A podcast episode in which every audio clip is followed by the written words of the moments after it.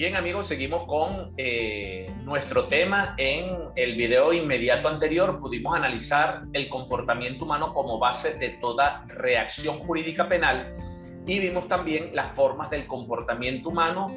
Las personas jurídicas son responsables penalmente. ¿Qué postura, qué posición tiene usted de acuerdo con el desarrollo programático que hemos venido eh, viendo a lo largo del contenido de la Cátedra de Derecho Penal 1? igualmente vimos el aspecto objetivo del delito. Ahora nos toca, para finalizar este tema, nos toca analizar las distintas teorías que estudian la naturaleza jurídica del comportamiento humano. Para ello se han desarrollado básicamente o fundamentalmente tres, cuatro teorías que han cobrado bastante vigencia y dominio en el ámbito de la dogmática del derecho penal y por supuesto que han tenido, al menos en Venezuela, en Latinoamérica, en España, en Alemania, una gran influencia en la jurisprudencia eh, penal. Una de esas principales teorías es la teoría causalista. La teoría causalista surge a comienzos del siglo XX y fue creada o aportada gracias a los tratados de Montbelli, mm, de Mesger, eh, de Frank von Lis, eh, entre otros, que elaboraron una concepción naturalista de la acción, señalando que eh, la acción no es otra cosa que el comportamiento humano voluntario que produce un cambio en el mundo exterior. Es decir, para la teoría causalista, es algo así como cuando usted va al médico, el médico hace una evaluación física, le dice usted se siente, siéntese en la camilla y golpea con el martillo, golpea eh, la rodilla y allí se produce un impulso eh, de parte suya. Eso es justamente la acción para la teoría causalista, un mero impulso voluntario que no tiene contenido, es vacía totalmente. Es decir, la voluntariedad consustancial con la acción es justamente un impulso voluntario. Y ese impulso voluntario es lo que permite distinguir los procesos causales delincuenciales del hombre de aquellos procesos causales de la naturaleza o del mundo animal. Por tanto, de acuerdo con la teoría causalista, el contenido de la voluntad, que es el y la culpa, es decir, lo que haya querido el agente al momento de desplegar esa acción, no es de interés para esta categoría, sino que se traslada a la categoría de la culpabilidad. Por lo tanto, la acción es totalmente vacía. Luego de esta procede la teoría finalista o la teoría de la acción final. Esta teoría finalista, según el maestro Artiaga Sánchez, si llega a ver este video, un gran saludo y que Dios lo siga colmando de vida, de salud, de sabiduría y que continúen los aportes a las ciencias penalísticas. El doctor Artiaga Sánchez manifiesta que esta teoría fue creada por Mesger, Hans eh, perdón, Hans Belzel en Alemania después de la Segunda Guerra Mundial, es decir, a mediados del siglo XX. Eh, sin embargo, cuando consultamos a Francisco Muñoz Conde, eh, catedrático de la Universidad de Salamanca, él refiere a esta teoría como a comienzo de los años de 1930. Independientemente, Hasbelser eh, considera que la acción no es un mero proceso causal vacío, ciego, como lo señalan los causalistas, sino que es un proceso causal con contenido, es decir, es el acontecer final del hombre. Eh, para esta teoría finalista de la acción, ellos consideran que la acción o que el comportamiento es justamente cualquier actividad dirigida por la voluntad consciente del individuo hacia la consecución de un determinado fin. Es decir, el hombre no podemos construir un concepto de acción prescindiendo de la voluntad, prescindiendo del contenido de esa voluntad finalista. El hombre cuando actúa lo hace con un determinado fin escoge los medios, eh, eh, determina cuáles son los efectos concomitantes y todo ello forma parte del resultado que él persigue, de ese proyecto que él anticipadamente quiso ejecutar mentalmente en su pensamiento. Por lo tanto, es lógico pensar que en la estructura de la acción, el contenido de la voluntad justamente el dolo y la culpa ahora ya no van a formar parte de la categoría de la culpabilidad, sino que se traslada al ámbito de la acción. Va a conformar parte de los elementos, en este caso, subjetivos del tipo penal. La teoría finalista, eh, es importante que ustedes puedan tener un conocimiento del pasado para que se entienda el presente y qué podemos precedir o eh, predecir respecto en el futuro para mejorar el actual modelo de juzgamiento penal en Venezuela, más aún cuando la actual Asamblea Nacional pretende llevar a cabo una reforma, un proyecto de Código Penal venezolano. La teoría final de la acción eh, surge justamente para reajustar algunas debilidades de la teoría causalista. ¿no? Recuérdese, repito, la teoría causalista tuvo un gran dominio, un gran auge a comienzos del siglo XX gracias a los aportes de esos eh, grandes tratadistas de la dogmática penal alemana, como fueron Frank von Liszt, Beiling, eh, Hans Belzel, Mesker, etc. Eh, ambas teorías, la teoría causalista y la teoría finalista, parten del principio de que la acción tiene que ser voluntaria. Es decir, como requisito sine qua non el comportamiento humano, indistintamente de la postura causalista o finalista, ambas como elemento común tienen que parten de que eh, la acción o el comportamiento tiene que ser producto del libre albedrío.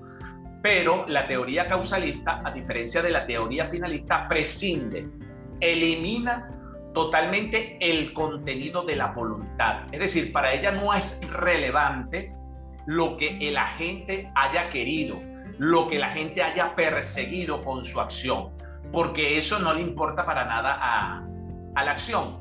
Sin embargo, no es que prescinda en forma absoluta del contenido de la voluntad finalista, simplemente lo traslada a la categoría de la culpabilidad y deja en el ámbito de la tipicidad y de la antijuricidad el estudio del aspecto objetivo del delito. Ahora, siendo así, la teoría causalista desconoce la realidad de las acciones humanas, porque el comportamiento del hombre em, no se traduce o no equivale a un proceso meramente causal, ciego, vacío. La tragedia de Vargas, ocurrida en el hoy Estado La Guaira en el año 1999, diciembre, bueno, eso fue un mero proceso causal que produjo muertes, produjo destrucción o daño a bienes materiales, un terremoto, un maremoto, el relámpago que cae, parte el árbol y mata a la persona que está debajo del árbol. Esos son procesos meramente causales de la naturaleza, procesos causales vacíos, pero las acciones humanas tienen evidentemente otra realidad.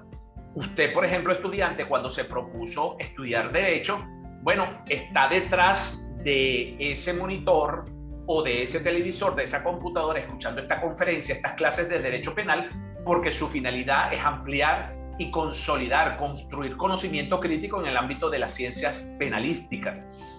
Para usted escuchar esta conferencia, usted previamente eligió los instrumentos o los medios adecuados para ello.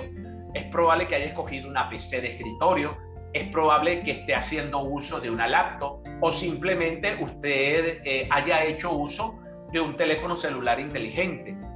Pero entonces además del teléfono o del monitor, bueno, usted requiere de otros instrumentos, de otros medios, usted requiere de disponer de Internet y para ello usted cuenta o está haciendo uso de los megas que le ofrece la empresa de telefonía celular.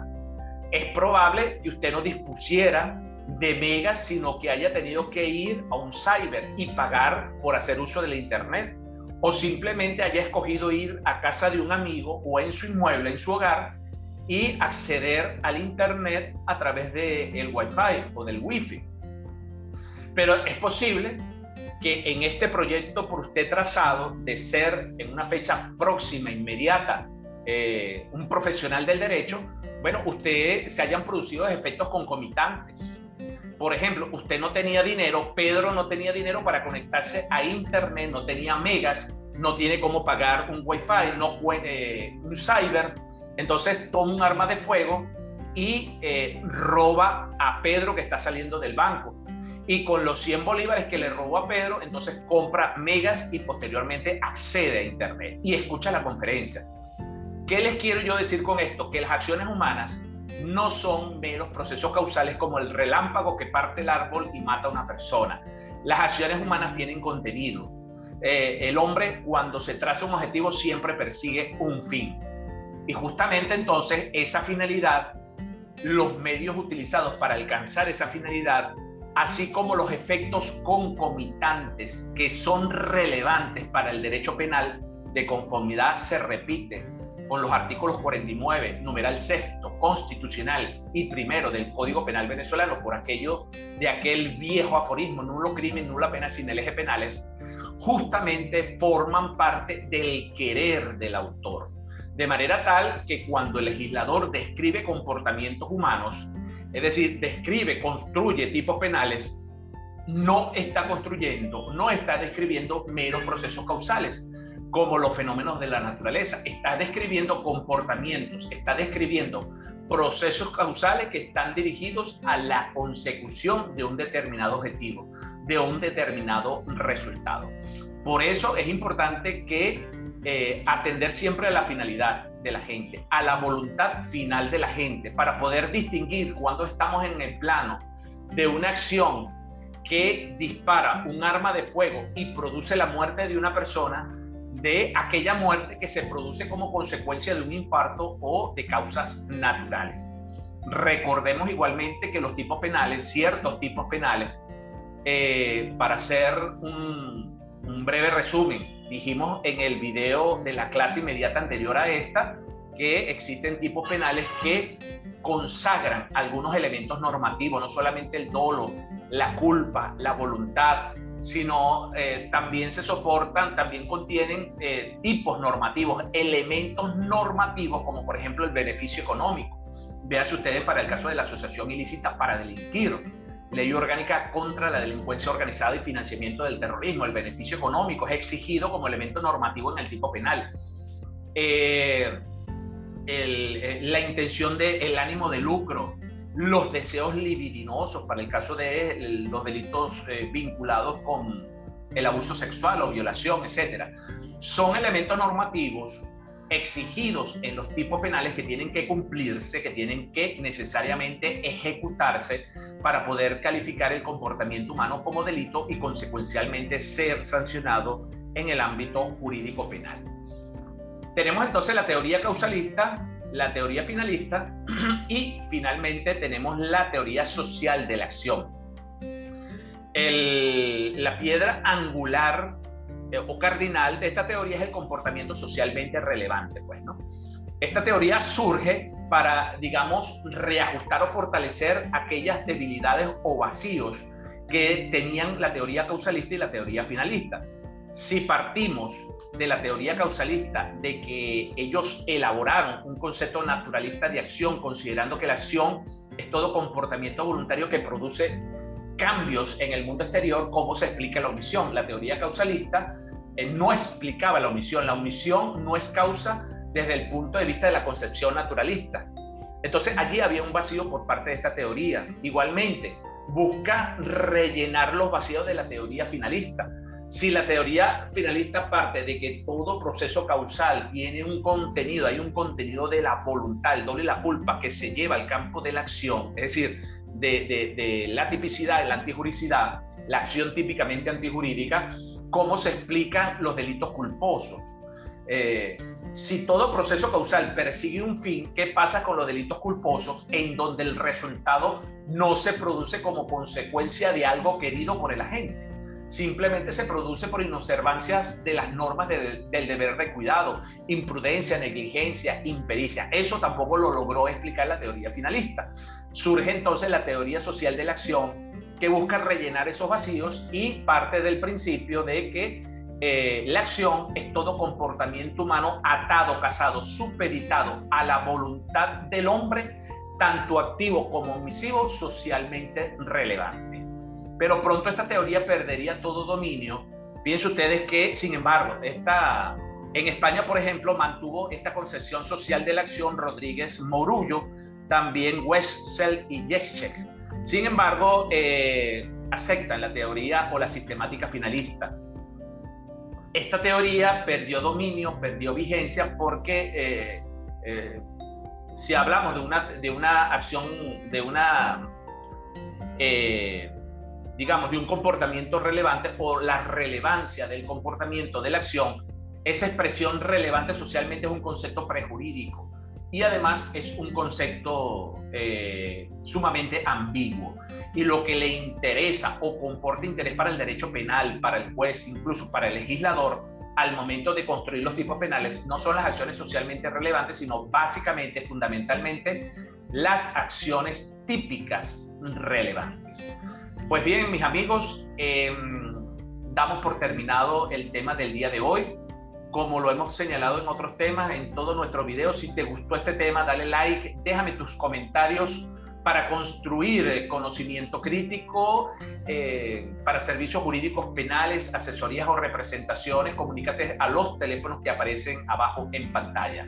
Soy Roger López, abogado cum laude y especialista summa cum laude en ejercicio de la acción penal y especialista en ciencias penales y criminalística. Dale a la campana para que te mantengas informado o notificado cada vez que publique nuevos contenidos. Nos vemos en un próximo video. Chau, chau.